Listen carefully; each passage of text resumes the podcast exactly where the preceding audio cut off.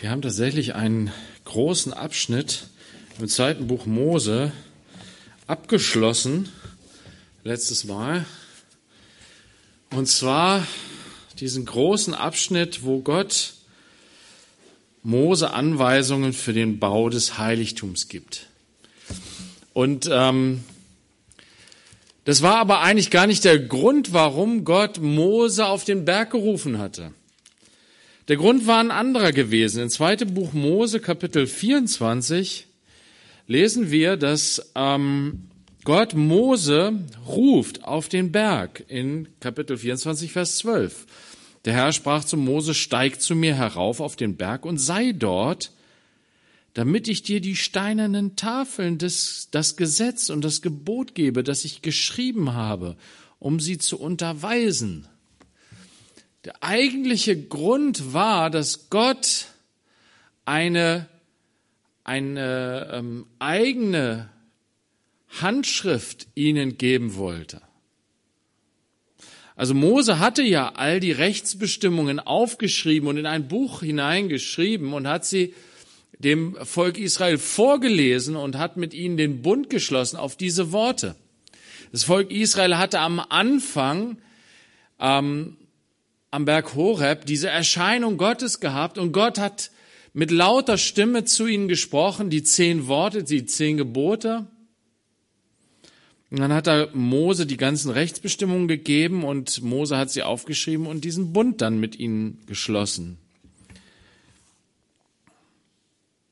Gott wollte aber, dass sie ein Zeugnis haben ein handschriftliches Zeugnis, wenn du so willst.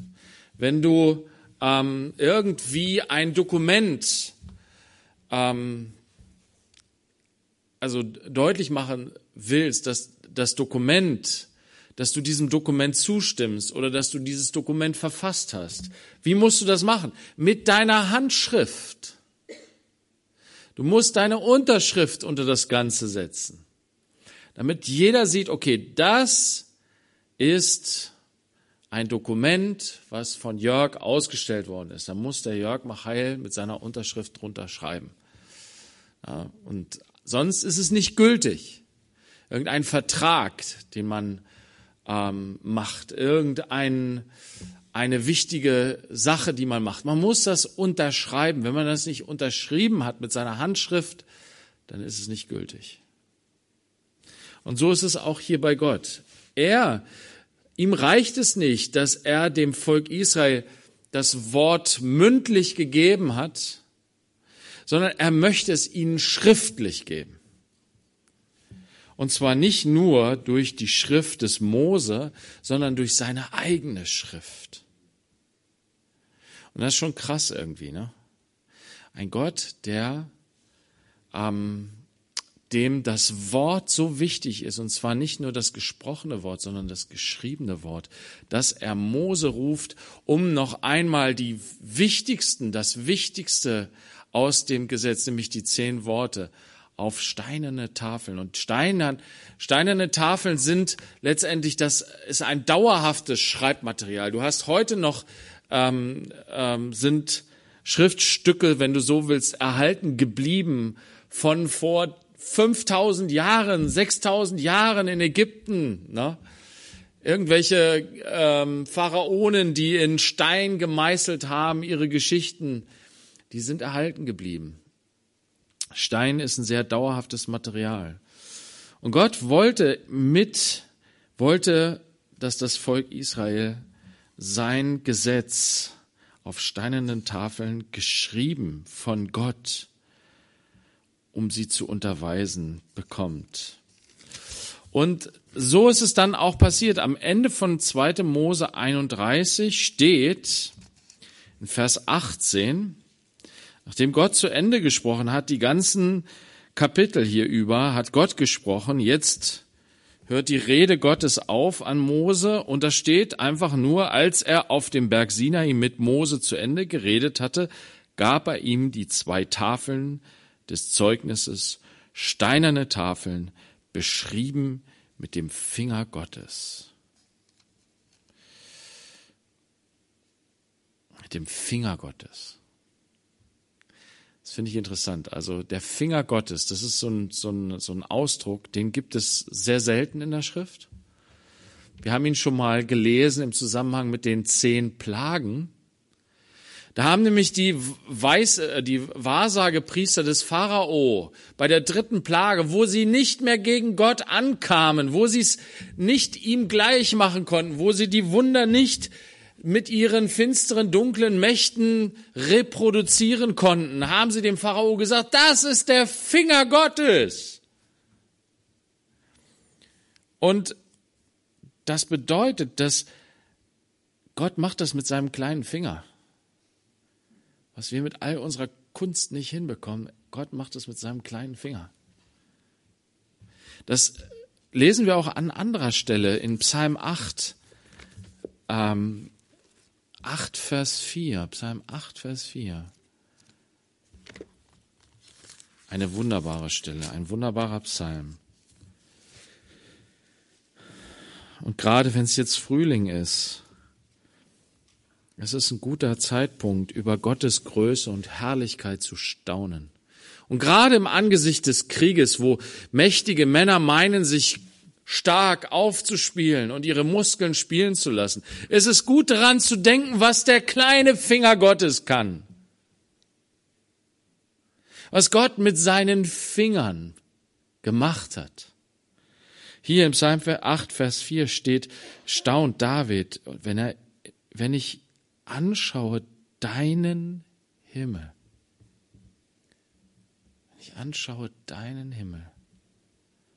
Wisst ihr, es ist so wichtig, die, den, das Haupt zu erheben. Ich hebe meine Augen auf zu den Bergen. Woher wird mir Hilfe kommen? Von dem Herrn, der Himmel und Erde gemacht hat. Geschwister, es ist so wichtig in dieser Zeit, das Haupt zu erheben, wie Jesus sagt. Denn unsere Erlösung ist nahe. Wir haben einen Herrn, der Himmel und Erde gemacht hat. Und es sind seine Himmel. Und es ist seine Erde wenn ich anschaue deinen Himmel, deiner Finger Werk, den Mond und die Sterne, die du bereitet hast. Was ist der Mensch, dass du seiner gedenkst und des Menschensohn, dass du dich um ihn kümmerst? Das ist irgendwie so eine wunderbare Szene, die uns hier vor Augen geführt wird. David, wie er des Nachts in den Sternenhimmel schaut. Und da waren keine, keine Lichter, die ihn abgelenkt haben. Ne? Da war alles dunkel, aber die Sterne haben geleuchtet und der Mond. Er hat sich in den Anblick vertieft und war begeistert darüber. Wie schön ist das? Wie herrlich ist das? Wie groß, wie weit, wie unfassbar. Und dann plötzlich fühlt David sich ganz klein ganz unbedeutend, ganz schwach. Wer bin ich? Wer sind wir kleinen Menschlein, Gott? Angesichts dieses riesigen Wunderwerks, was du mit deinen Fingern gemacht hast. Gott hat nicht irgendwie seine seine, seinen Arm benutzt, seine Arme, seinen ganzen Körper, um, um die, die, das All zu formen. Nein, er hat es einfach so ein kleines Fingerwerk, wie, wie äh, ich habe das letztens jetzt im Film, in einem Film gesehen, so einem alten Film 70er Jahre, zeigt ein Kind, was gerade einem Hobby nachgeht, nämlich Modellbau. Weißt du, so, so irgendwie, so, so ein Schiff baut es irgendwie, so filigran. Ich weiß nicht, ne? Macht das heute überhaupt noch irgendwer? Macht das irgendein Kind oder so? Mit den Händen, mit den Fingern, ganz kleines Fisselwerk, so, ne? Und das hat Gott gemacht mit diesen riesigen Sternen, riesigen Sonnen, mit diesen ähm, ja, mit diesem ganzen Universum, mit diesen ganzen Galaxien. Er hat das mit seinen Fingern gemacht. Was ist da der Mensch, dass du seiner gedenkst und des Menschen Sohn, dass du dich um ihn kümmerst? Und das ist so ein Staunen, wisst ihr, auf der einen Seite ist es so dieses Erfassen, boah, wie unbedeutend und nichtig bin ich doch. kleines Menschlein. Eigentlich bin ich doch ein Wurm, weniger als ein Wurm, ein Floh bin ich, sagt David an anderer Stelle. Ich bin ein Nichts. Und dann aber das Staunen über die Gnade des Schöpfers, über, über Gott, der sagt, du kleines Menschlein, dich habe ich erwählt, du kleines Wesen, dich habe ich erwählt, dass du mein Ebenbild sein sollst dass du mein geliebtes Kind sein sollst. Ich kümmere mich um dich. Die Haare auf deinem Kopf sind gezählt. Ich passe auf dich auf. Du bist mir wichtig. Wow. David staunt. Und Gott möchte, dass wir immer wieder in diesen Zustand kommen, wo wir erstaunen über ihn, wo wir seine Größe und Macht erkennen und demütig werden und gleichzeitig voller Freude darüber, dass dieser große, herrliche, mächtige Gott mich, kleines, unbedeutendes Menschlein, liebt. So sehr, dass er sogar seinen einzigen Sohn gegeben hat. Es gibt noch eine andere Stelle, wo von dem Finger Gottes die Rede ist. Ähm, in Lukas 11, Vers 20 spricht Jesus davon. Und da geht es auch um Machttaten letztendlich. Es geht um geistliche Macht. Vor anderthalb Wochen hat, hat ähm, Dirk darüber gesprochen in der Predigt. Die Macht Jesu, Dämonen auszutreiben. Und wisst ihr, was Jesus dazu sagt in Lukas 11, Vers 20? Wenn ich aber durch den Finger Gottes die Dämonen austreibe. Wisst ihr, alle Mächte der Finsternis, so stark und mächtig sie auch erscheinen, sie können gegen den kleinen Finger Gottes nichts ausrichten. Wenn ich also durch den Finger Gottes die Dämonen austreibe, so ist also das Reich Gottes, die Herrschaft Gottes zu euch gekommen. So sagte das in Lukas 11, Vers 20. Und wisst ihr, das ist das, was Paulus meint. In 1. Korinther 1, 1. Korinther 1, das könnt ihr auch mal aufschlagen hier, 1. Korinther 1, Vers 22. 1. Korinther 1, Vers 22.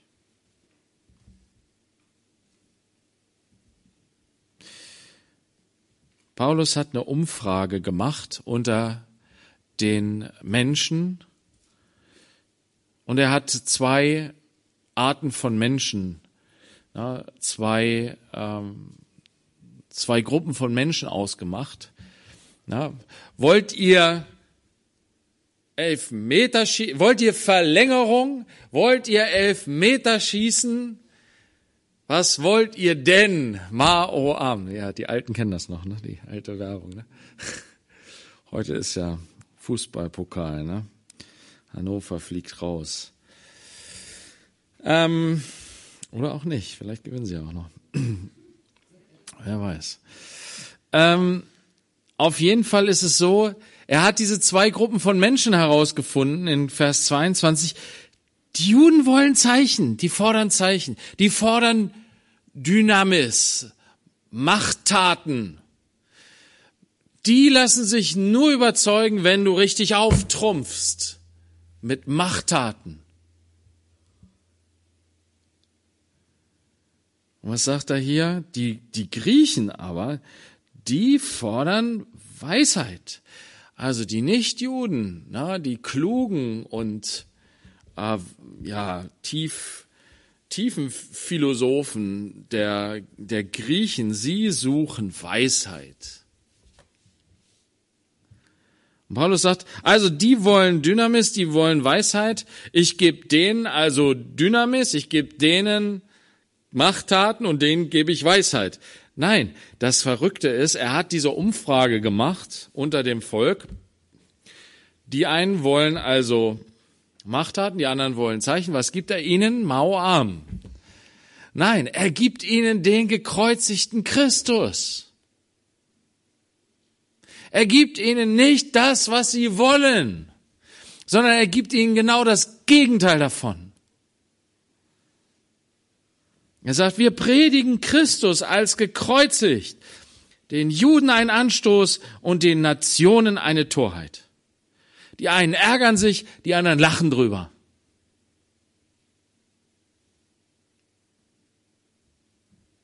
Er orientiert sich nicht daran, was die Menschen hören wollen, sondern was Gott ihm aufgetragen hat. Und das ist genau das, was sie nicht wollen, was sie nicht suchen.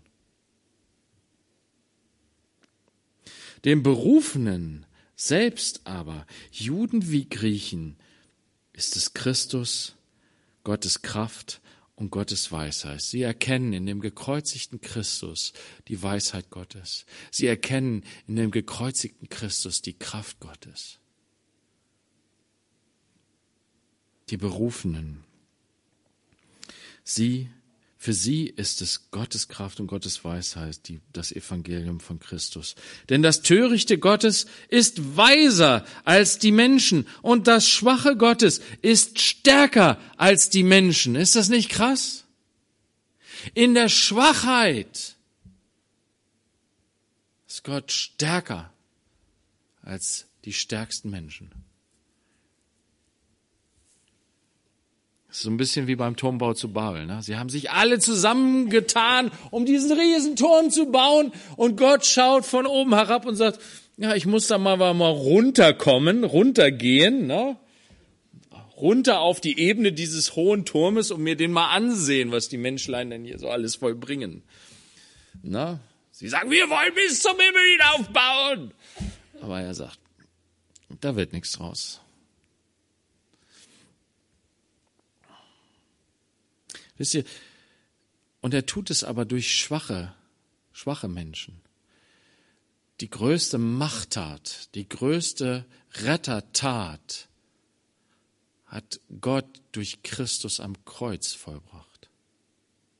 Nicht durch Waffen, nicht durch Panzer, nicht durch Flugzeuge. Nein, in der Hingabe eines dienenden Mannes, der sich selbst hingegeben hat in den Tod, der sich hat verspotten lassen, der sich hat schlagen lassen, auspeitschen lassen, der sich hingegeben hat für die Seinen, der sie geliebt hat bis ans Ende. Liebe gewinnt.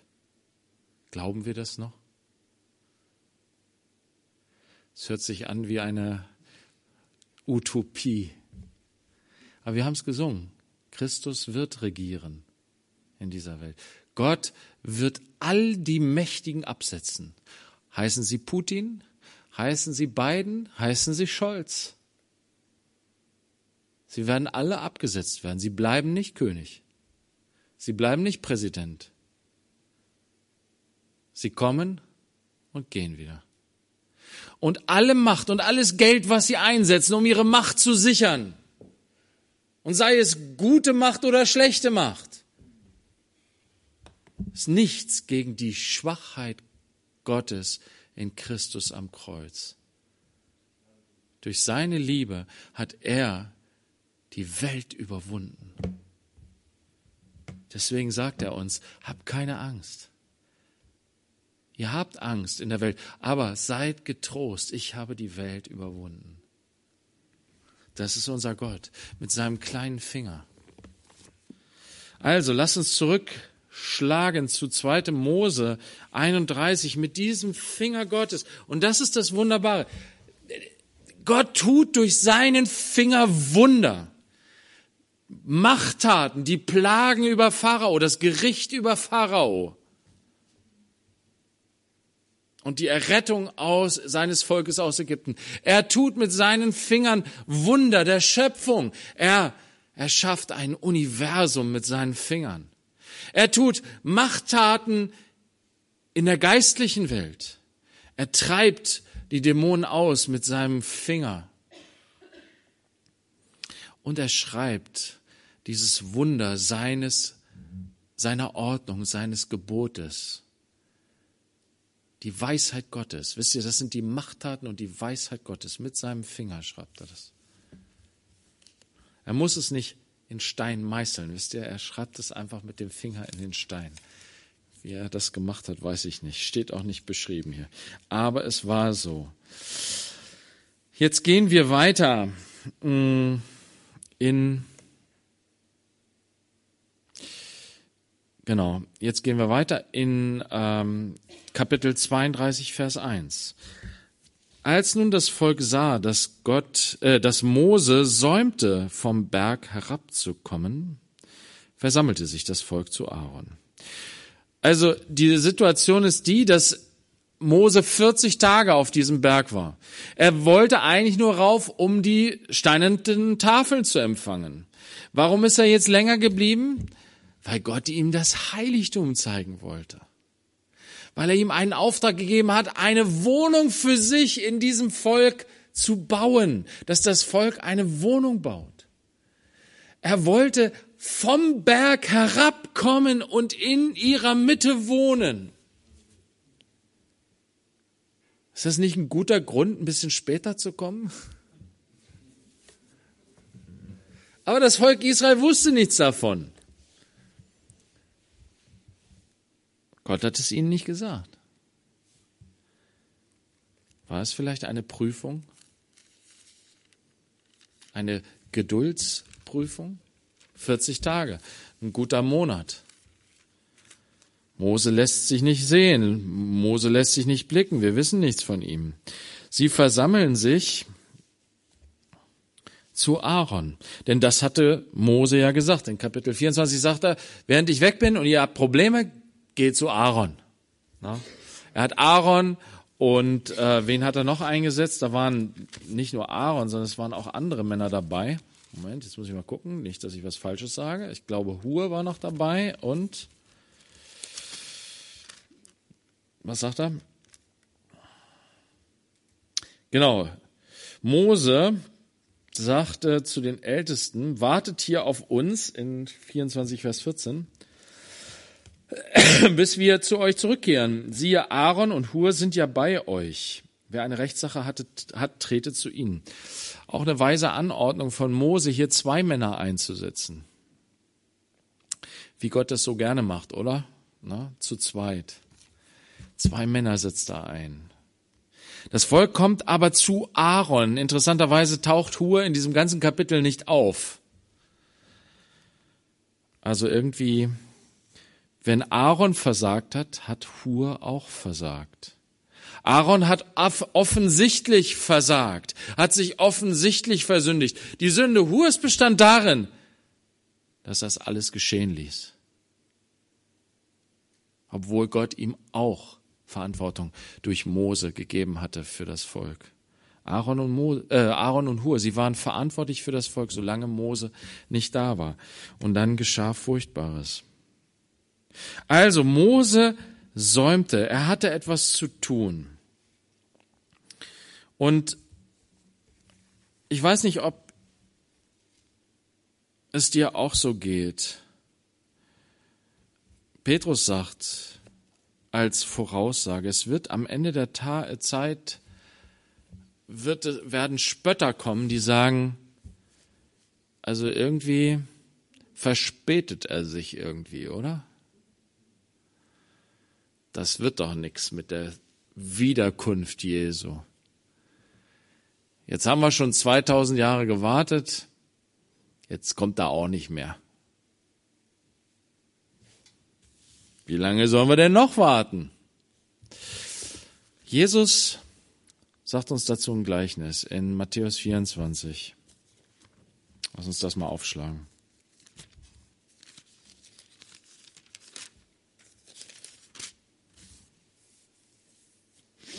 Matthäus 24, Vers 45. Wer ist nun der treue und kluge Knecht, den sein Herr über seine Dienerschaft gesetzt hat, um ihnen die Speise zu geben zur rechten Zeit? Glückselig jener Knecht, den sein Herr, wenn er kommt, bei solchem Tun finden wird. Wahrlich, ich sage euch, er wird ihn über seine ganze Habe setzen. Matthäus 24, ne? Jetzt aber der böse Knecht, Vers 48. Wenn aber jener als böser Knecht in seinem Herzen sagt, mein Herr lässt auf sich warten, mein Herr verspätet sich und anfängt, seine Mitknechte zu schlagen und isst und trinkt mit den Betrunkenen, so wird der Herr jenes Knechtes kommen an einem Tag, an dem er es nicht erwartet und in einer Stunde, die er nicht weiß, und wird ihn entzwei schneiden und ihm sein Teil festsetzen bei den Heuchlern. Da wird das Weinen und das Zähneknirschen sein. Jesus sagt, wisst ihr, das ist so wie mit diesem Knecht, der von seinem Herrn eine Aufgabe bekommen hat. Du sollst treu bleiben darin, dass du den Menschen, die ich in deine Verantwortung gegeben hast, treu dienst, ihnen Gutes erweist, ihnen das gibst, was sie brauchen. Wer sind diese Menschen? Die Menschen in deinem Umfeld. Dein Ehepartner, deine Kinder, deine Eltern, deine Verwandten, deine Nachbarn, deine Freunde, deine Geschwister in der Gemeinde, den Menschen in deiner Stadt, denen du so begegnest. Das sind die Menschen, die, die Gott dir anvertraut hat und wo er gesagt hat, kümmere dich um sie, gib ihnen Speise zur rechten Zeit, lass sie nicht hungern. Gib ihnen das Brot des Lebens. Gib ihnen geistliches Brot, leibliches Brot. Kümmer dich um deinen Nächsten.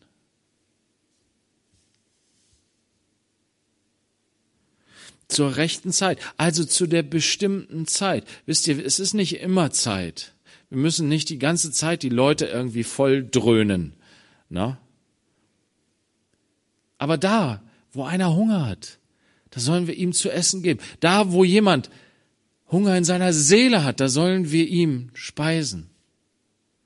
Mit dem guten Wort Gottes, mit der guten Botschaft Gottes. Wo Gott eine Tür des Wortes öffnet, da sollen wir das Wort weitergeben. Und da können wir für beten, dass Gott uns das zeigt. Wir wissen es oft selber nicht. Ne? Manchmal zu doof dazu. Aber wir sollten nicht sein wie dieser dumme, dieser törichte Knecht und jener böser Knecht. Mein Herr lässt auf sich warten. Er erwartet den Herrn nicht mehr. Er meint, ja, der hat sich verspätet. So wie das Volk Israel dort am Berg Sinai sagt, ja, Mose, ob der noch kommt, keine Ahnung, wann der kommt. Wir müssen jetzt hier handeln. Wir können nicht mehr warten. Gab noch jemand anders, der nicht warten konnte. Wenn ihr euch erinnert an die Geschichte von Saul, könnt ihr nachlesen in 1 Samuel 15. Er konnte auch nicht warten. Samuel hat ihm gesagt, warte, bis ich komme. Und wir dann opfern. Und dann ziehen wir los in den Krieg. Und Samuel verspätete sich. Er war spät dran. Und Saul in seiner Hilflosigkeit, in seinem Unglauben, in seiner Fleischlichkeit konnte er nicht warten, sondern musste handeln. Es muss gehandelt werden. Ich muss jetzt das Opfer da bringen. Und Samuel sagt, warum konntest du nicht warten? Jetzt hat Gott dir das Königtum weggenommen.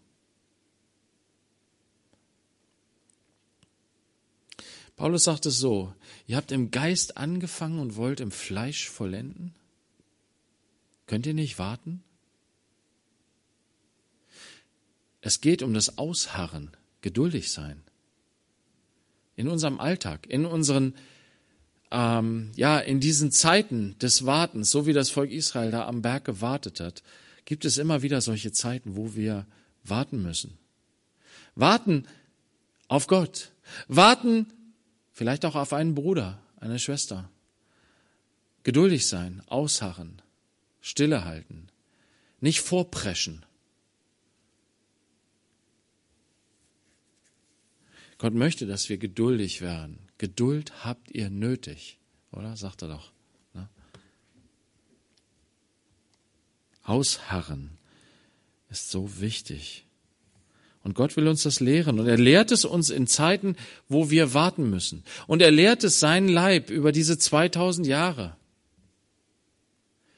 Nicht aufzuhören, zu warten, zu hoffen, geduldig zu sein. Wir schlagen mal 2. Petrus 3 auf. 2. Petrus 3. Da schreibt Paulus, äh, Petrus, diesen zweiten Brief, Geliebte, schreibe ich euch bereits, in welchen beiden ich durch Erinnerung eure lautere Gesinnung aufwecke, damit ihr gedenkt der von den heiligen Propheten schon vorher gesprochenen Worten und des durch eure Apostel übermittelten Gebots des Herrn und Retters. Und zuerst dies wisst, dass in den letzten Tagen Spötter mit Spötterei kommen werden, die nach ihren eigenen Begierden wandeln und sagen, wo ist die Verheißung seiner Ankunft? Denn seitdem die Väter entschlafen sind, bleibt alles so von Anfang der Schöpfung an. Das sind diese bösen Knechte, die nach ihren Begierden leben. Er lebt seine Begierden aus, der böse Knecht. Er schlägt seine Mitknechte und lässt es sich selber gut gehen und spottet. Denn denen, die dies behaupten, ist verborgen, dass von jeher Himmel waren und eine Erde, die aus Wasser und durch Wasser Bestand hatte, und zwar durch das Wort Gottes, durch welche die damalige Welt vom Wasser überschwemmt unterging. Also das, was Gott geschaffen hatte, das Wasser, was der Welt auch das Leben gegeben hat, was gut war, gute Schöpfung Gottes. Gott hat es gebraucht und zum Gericht benutzt für die damalige Menschheit. Er erinnert an die Flut zu Noahs Zeit. Er sagt, die Menschen damals haben auch gesagt, na ja, das wird schon nicht so schlimm werden hier mit dem Regen, ne? Und dann ging alles unter. Alles ging unter. Weil wir sagen, na ja, Gott ist doch gut, der wird schon nicht so, so zornig sein und so heftig richten über diese Erde. Ich sag dir, Gott ist zornig über die Ungerechtigkeit und Boshaftigkeit dieser Welt. Er wird seinen Zorn ausgießen über diese Erde. Denn er ist ein heiliger Gott. Er hasst die Ungerechtigkeit. Und es macht ihn zornig, all das Leiden zu sehen, all das Elend zu sehen, was wir Menschen über diesen Planeten bringen. Und nicht nur das Leiden und das Elend, sondern auch, wie wir seinen guten Namen in den Dreck gezogen haben und wie wir alles Schöne, alles Gute, was er geschaffen hat, zerstören. Gott ist zornig. Und ja, er hat in seiner Liebe seinen Zorn auf seinen Sohn gelenkt, damit wir frei ausgehen, damit wir gerettet sind. Der Zorn Gottes liegt auf ihm, auf dass wir Frieden haben. Was für ein Segen, was für eine Gnade. Er öffnet uns eine Tür der Gnade. Er öffnet uns eine Tür, die du nur, durch die du nur hindurchgehen kannst, wenn du Buße tust, wenn du umkehrst. So kommst du da nicht rein. So kommst du nicht wieder zurück. So wirst du der, dem Zorn Gottes, der über diese Erde kommt, nicht entfliehen, so wie du bist. Nur wenn du umkehrst, wirst du's. Und Umkehr besteht darin, die Gnade Gottes in Jesus Christus anzunehmen. Und wenn du das von Herzen tust, dann tut Gott ein Werk der Erneuerung und Veränderung in deinem Herzen, sodass du nicht mehr der Sünder bleibst, der du gewesen bist. Das ist der Werk, das Werk der Heiligung. Aber du sollst und musst mitgehen, auch in dem Erneuerungswerk, nicht stehen bleiben, nicht wieder dich zurückwenden zu dem Gespei, was du ausgekotzt hast. Gut, hier steht also, denk an die, an, an Noah, an die Flut. Und jetzt in Vers 7, die jetzigen Himmel und die jetzige Erde aber sind durch dasselbe Wort aufbewahrt und für das Feuer aufgehoben zum Tag des Gerichts und des Verderbens der gottlosen Menschen. Dies eine aber sei euch nicht verborgen, Geliebte, dass beim Herrn ein Tag ist wie tausend Jahre und tausend Jahre wie ein Tag. Der Herr verzögert nicht die Verheißung, wie es einige für eine Verzögerung halten, sondern er ist langmütig euch gegenüber, da er nicht will, dass irgendwelche verloren gehen, sondern dass alle zur Buße kommen. Das ist der Grund, warum er wartet. Wenn er zurückkommt, dann wird er Gericht üben. Er ist gnädig und barmherzig und wartet noch. Vielleicht kehren Sie noch um. Ich will noch nicht reinschlagen. Ich will noch nicht das Gericht ausüben. Ich will noch nicht, es soll noch Zeit bleiben, damit sie umkehren. Geschwister, es waren 40 Tage, wo Mose weg war. Dann kam der Tag, als er herabkam. 40 Tage lang. Und wir wissen nicht, wann sie angefangen haben, wann sie Aaron bestürmt haben, nach drei Tagen, nach vier Tagen. Wie lange sie das Ganze, was sie dann getrieben haben, getrieben haben. Und Gott hat gleich zum, zum gleichen Zeitpunkt diesem Volk, was sich so übel gegen ihn gewandt hat, hat im Himmel Mose das Heiligtum gezeigt, was er möchte, was in seinem Volk, was sich so schwer an ihm versündigt, gebaut werden soll. ist der Wahnsinn. Voller Liebe, voller Gnade zeigt er ihm den Plan, wie er in der Mitte seines Volkes wohnen will, wo sie ihn doch gerade ausstoßen aus ihrer Mitte. Gott möchte nicht, dass irgendwer verloren geht, sondern dass alle zur Buße kommen. Er ist so gnädig und barmherzig. Lass uns noch mal wieder zurückkehren hier zu 2. Mose 32. Und sie kommen also zu Aaron. Wir sehen hier die Geschichte. Und sie sagen zu ihm auf, mach uns Götter, die vor uns herziehen. Denn dieser Mose, der Mann, der uns aus dem Land Ägypten heraufgeführt hat, wir wissen nicht, was ihm geschehen ist. Geschwister, es geht hier um den Sündenfall Israels. Es ist eine Sündenfallgeschichte hier. Und es fängt an mit einem Volksauflauf, einem Volksbegehren. Wenn du ein Fan von Volksbegehren bist, lass dich von Gottes Wort belehren.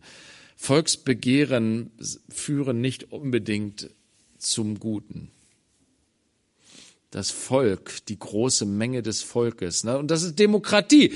Es geht ja immer nach der Mehrheit. Und Aaron ist ein Politiker. Er hält sein Fähnchen nach dem Wind und schaut, was will die Mehrheit. Ich geb's Ihnen.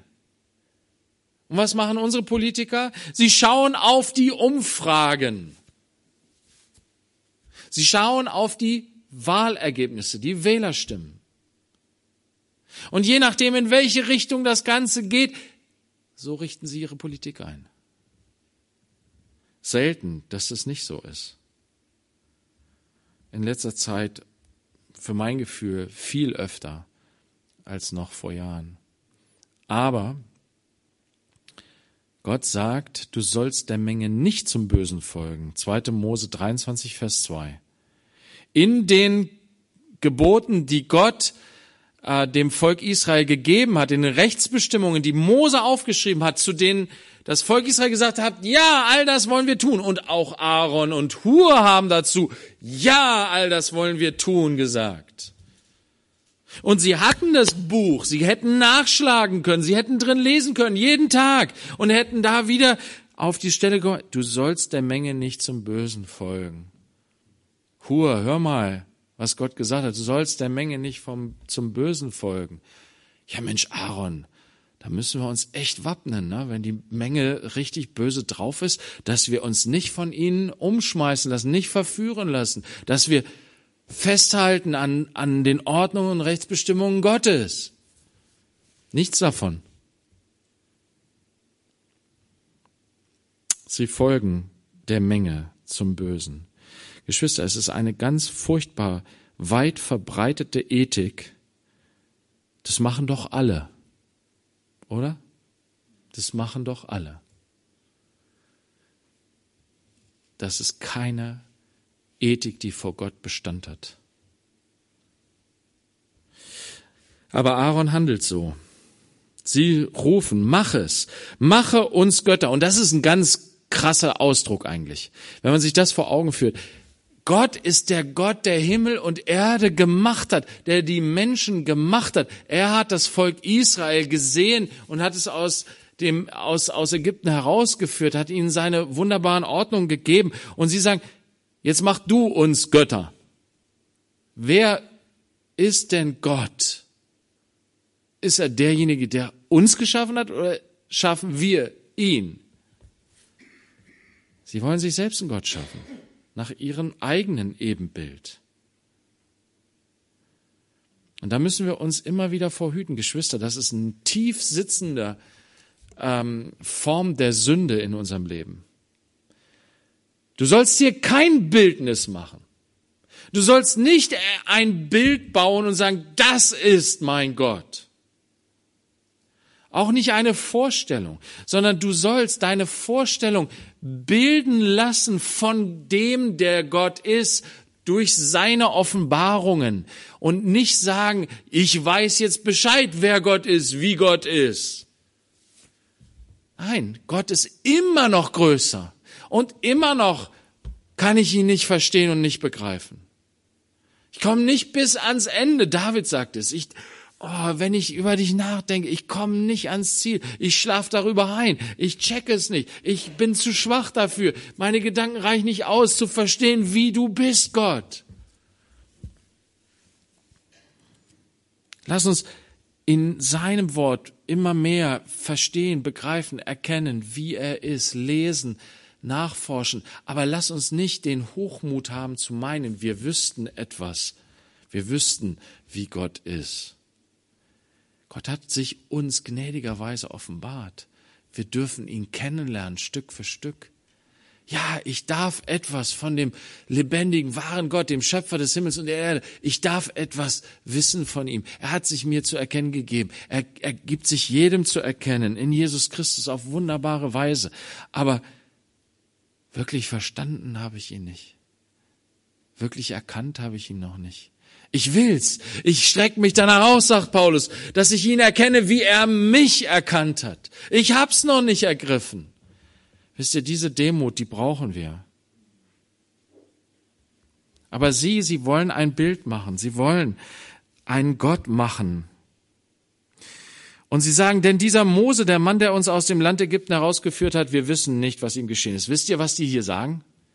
Die sagen, Mose hat uns aus Ägypten herausgeführt. Ja, er hat sie geführt, weil Gott gesagt hat, du sollst sie führen. Wer hat sie aber wirklich aus Ägypten herausgerettet? Was sagt er in 2. Mose 20? Vom Berg herab. Sie haben es alle gehört. Ich bin der Herr dein Gott. Ich habe dich aus Ägypten herausgerettet aus der Sklaverei. Mose ist nicht mehr da, aber Gott ist doch noch da. Ist Mose denn ihr Gott? Wisst ihr, manchmal vergöttlichen wir Menschen begabte Menschen, charismatische Menschen. Und wenn sie dann plötzlich nicht mehr da ist, dann scheint Gott nicht mehr da zu sein. So ist es aber nicht. Gott hat dich erwählt. Du bist sein geliebtes Kind und er ist bei dir alle Tage bis an der Weltende.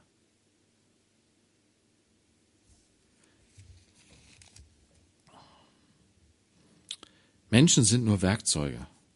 Paulus sagt das auch. Manche lassen sich auf den Namen des Paulus taufen äh, oder oder nennen sich pa pa Paulaner irgendwie, ne? Also Paulaner, Prost. nennen sich ähm, ne? Oder manche nennen sich nach Apollos und nach Christus. Seid ihr denn auf den Namen des Paulus getauft worden? Nein, ihr seid auf den Namen Christi getauft worden. Wir sind doch alle des Christus. Er sagt, wir sind doch, weil wer sind wir denn? Wir sind doch nur Diener, wir sind nur Werkzeuge in der Hand Gottes, aber wir sind nichts als Männer Gottes. Nichts. Wir sind austauschbar. Ja, wir sind austauschbar. Wenn ich hier heute tot umfalle, dann wird Sonntag hier ein anderer stehen und predigen. Und er wird es durch Gottes Geist mindestens genauso gut, wenn nicht viel besser machen als ich.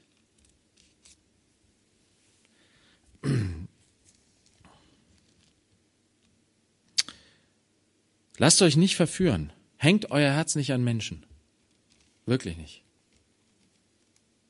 Das führt euch in die Irre. Das führt euch dahin, wo das Volk Gottes hingekommen ist. Mose war nicht mehr da. Ihr großes Idol. Und jetzt? Wie geht's weiter?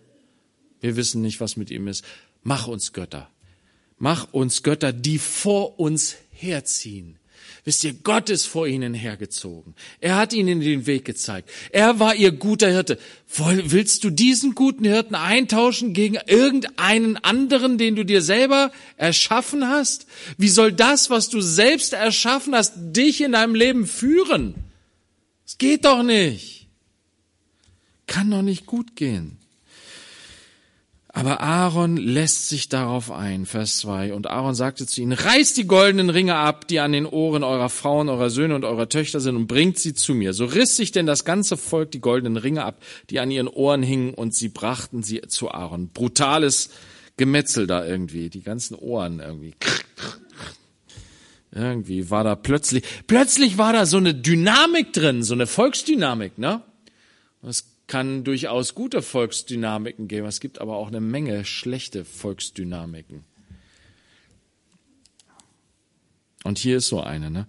Und diese goldenen Ringe. Gott hatte ihnen gnädigerweise durch das Volk der Ägypter so einen Reichtum geschenkt an Gold. Ne? Den ganzen Schmuck, den sie trugen, den hatten sie von den Ägyptern mitgenommen als Beute. Wofür? Dass sie es aus freien Stücken dem Herrn geben für das Heiligtum, für das Gold im Allerheiligsten. Jetzt geben Sie es für ein Götzenbild. Die Perlen schmeißen Sie vor die Säue. Der nahm alles aus ihrer Hand, formte es mit einem Meißel und machte ein gegossenes Kalb daraus. Und sie sagten, das ist dein Gott, Israel, der dich aus dem Land Ägypten herausgeführt hat. Ist gerade erst entstanden. Wie soll der denn, bitteschön, sie aus dem Land Ägypten herausgeführt haben? Völlig unlogisch, der Götzendienst.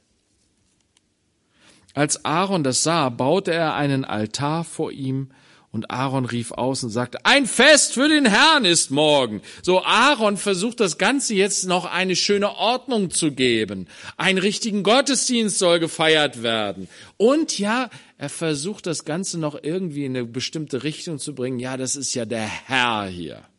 Es ist Yahweh. Okay, lass uns den Herrn anbeten, lass uns Yahweh anbeten in diesem Bild. Daraus wird nichts. Wenn man versucht, das irgendwie, das ist der Weg der katholischen Kirche, wisst ihr? Die ähm, in den entlegensten Winkel hineingegangen ist, um den Glauben an den einen Gott dort zu predigen und Christus hineinzubringen. Was haben sie gemacht? Sie haben vielfach die Religion einfach bestehen lassen und sie angepasst. Ne? Da, da ein Konglomerat draus gemacht. Ja, genau das, was ihr da in euren Mythen habt, das ist Christus. Genau, ja, so ist das. Ne? Und irgendwie mit eingebaut in das System. Bei den Mexikanern oder wo du das überall finden kannst. Ne? Und da, da, da ist Christus einfach mittendrin. Oder bei den Indern. Ne? Ja, Jesus ist da auch so mit drin. Ne? Die ganzen Heiligen und Göttern und so weiter. Ist Gott zuwider. So standen sie am folgenden Tag früh auf, opferten Brandopfer und brachten Heilsopfer dar. Und das Volk setzte sich nieder, um zu essen und zu trinken. Dann standen sie auf, um sich zu belustigen. Zu spielen steht da. Das ist ein euphemistischer, ein beschönigender Ausdruck für äh, hemmungslos sich ähm, ja gehen zu lassen in jeglicher Hinsicht. Von Leidenschaft und Begierde gedrängt, perver perverse Sexualität, Essen und Trinken auch hier, Fressen und Saufen wäre wahrscheinlich besserer Ausdruck von Luther. Und das ist der Götzendienst, in den das Volk Israel hineingegangen ist, während Gott doch in der Mitte seines Volkes wohnen wollte. Lass uns, wenn wir jetzt zum Abendmahl übergehen, am Schluss noch 1. Korinther 10 die Verse lesen.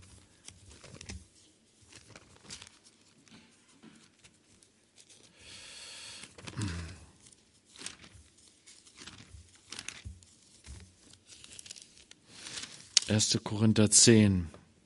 Im Anschluss an die Erinnerung daran, dass die ganzen Geschichten aus über Mose und das Volk Israel lehrreich sind für uns Christen heute, sagt er in Vers 14, meine Geliebten, flieht den Götzendienst. Ich rede als zu Verständigen. Beurteilt ihr, was ich sage. Der Kelch des Segens, den wir segnen, ist er nicht die Gemeinschaft des Blutes des Christus, das Brot, das wir brechen, ist es nicht die Gemeinschaft des Leibes des Christus. Denn ein Brot, ein Leib sind wir, die vielen, denn wir alle nehmen teil an einem Brot. Seht auf das Israel nach dem Fleisch. Sind sie nicht, sind nicht die, welche die Schlachtopfer essen in Gemeinschaft mit dem Altar? Was sage ich nun? Dass das einem Götzen geopferte etwas sei oder dass ein Götzenbild etwas sei? Nein, aber dass das, was sie opfern, sie den Dämonen opfern und nicht Gott. Ich will aber nicht, dass ihr Gemeinschaft habt mit den Dämonen. Ihr könnt nicht des Herrn Kelch trinken und der Dämonen Kelch. Ihr könnt nicht am Tisch des Herrn teilnehmen und am Tisch der Dämonen. Oder wollen wir den Herrn zur Eifersucht reizen? Sind wir etwas stärker als er? Gott soll unser Gott sein und bleiben, der Einzige, der Wahre, der Echte. Wir wollen auf ihn warten und von ihm lernen, geduldig zu sein. Und in dieser Zeit, wo wir auf ihn warten, treu zu bleiben. Uns nicht verführen zu lassen von den Meinungen und Stimmungen im Volk. Na, wie es in dem einen Lied heißt, I have decided to follow Jesus, no turning back. Auch wenn keiner mit mir ist, ich werde immer noch folgen. So wollen wir mit dem Herrn gehen, so wollen wir das Abendmahl feiern.